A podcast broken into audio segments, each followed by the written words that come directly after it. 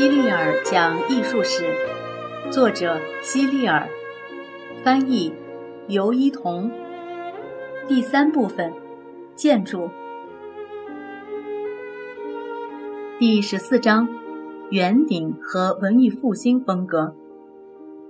很久以前，人们开始在意大利的佛罗伦萨修建一座大教堂。在教堂快要完工时，有一天。工人们不得不停下来，但那时教堂的圆顶还没有建呢。工人为什么停下来呢？原来建筑师去世了，他可是唯一知道怎么建好大教堂上大圆顶的人。他一死，施工也只能停下来了。这个建筑师说来也有些奇怪，他没有留下任何关于这个圆顶的绘图或者平面图。也没有告诉别人这圆顶应该怎么盖。这项工程一停工就是两百多年。教堂里原本要盖圆顶的地方留下了一个大窟窿。后来人们决定进行一场比赛，挑选出能够建完这座圆顶的人。参加竞赛的人提出了各种各样的方案。一个人说。要在中央竖起一根大柱子作为支撑，这样他保证自己能把圆顶建好。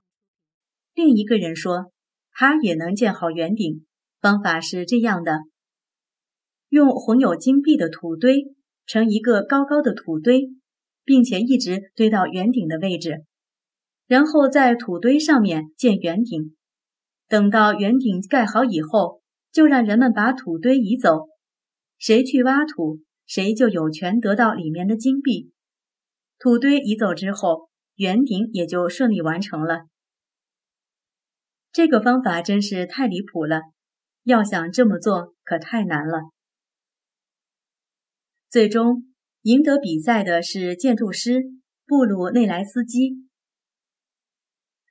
他在罗马研究古代建筑，是一位雕刻家，也是一名出色的建筑师。布鲁内莱斯基非常自信，说他有办法不用支架就能建好圆顶，可以节省许多木料。虽然布鲁内莱斯基有这样的自信，教堂的负责人却有些不相信他，所以找来雕塑家吉尔贝蒂与他合作。吉尔贝蒂是一名优秀的雕刻家，他的天堂之门就是最好的证明。但是他对怎样建造圆顶却一窍不通。实际上，一切设计方案都是布鲁内莱斯基完成的，吉尔贝蒂什么都没有做。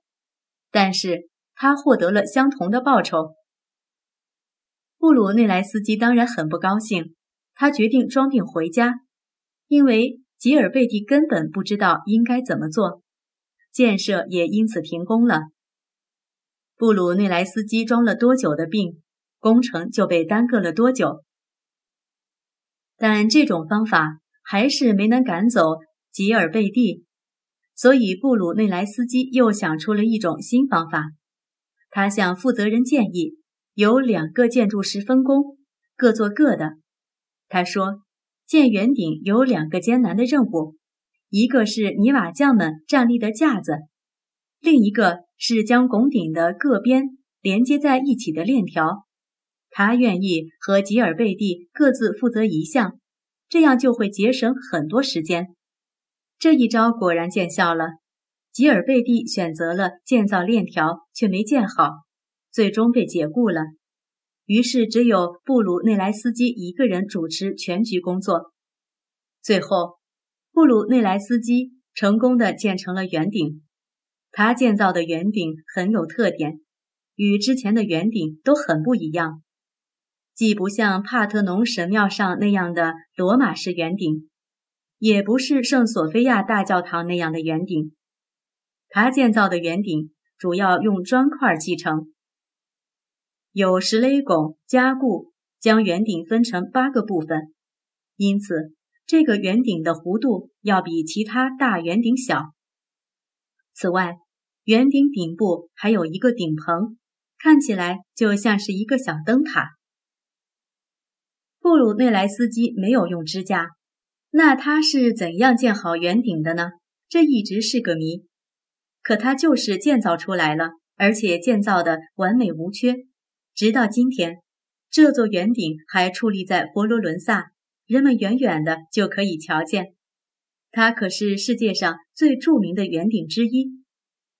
在这座大教堂的附近，还有一尊布鲁内莱斯基的雕像，雕刻的是他坐着的形象，仰望着圆顶，腿上放着圆顶的设计图。我之所以给你们讲布鲁内莱斯基的故事，不仅仅是因为他建造了这座圆顶，还因为他发明了一种新的建筑风格。我们称之为文艺复兴式风格。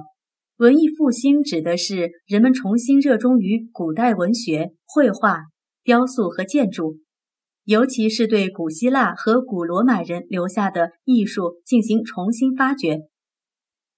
我曾说过，布鲁内莱斯基研究过古罗马建筑，他很认真地测量这些遗址，并绘图记录，从中学习那些有价值的地方。因此，当他自己设计时，很自然的就会借用他所熟悉也很喜欢的古罗马设计风格。他可不是简单的抄袭，而是汲取其中可供借鉴的优点而已。在布鲁内莱斯基之后，其他意大利建筑师也都是这么做的。意大利人不喜欢哥特式建筑风格，意大利的阳光实在是太强了。因此，意大利人都希望室内能够阴凉些，所以玻璃墙的教堂在那儿很不受欢迎。他们不喜欢室内有强烈的光线，即便是透过哥特式大教堂的彩色玻璃窗照射进来的阳光，他们也不喜欢。意大利的文艺复兴式建筑有很多优点，但不足之处也是有的。哥特式建筑的每一部分。在建造的时候，都是考虑到了实用性，比如浮壁是用来支撑墙壁的，而浮壁上的装饰物可以增加它的重量，使之更加牢固。彩色雕塑和玻璃窗上的图案可以帮助不认识字的人理解圣经中的故事。总之，哥特式建筑中所有部分几乎都有其实用价值。但文艺复兴式建筑就不一样了，建筑的设计有时候只是为了好看，圆柱和壁柱根本起不到支撑作用，而只是作为装饰。一些文艺复兴风格的建筑师会在原来哥特式建筑外部再增加一些文艺复兴式的建筑装饰，使之更加符合自己的审美标准。但这种改建而成的文艺复兴式建筑，在当时还只是占一小部分。那个时代的建筑师也有些不同，有很多都是当时最好的艺术家，因为那时已经有很多教堂了，因此人们没有再修建教堂，所以大部分的文艺复兴式建筑都是宫殿、市政厅或者图书馆。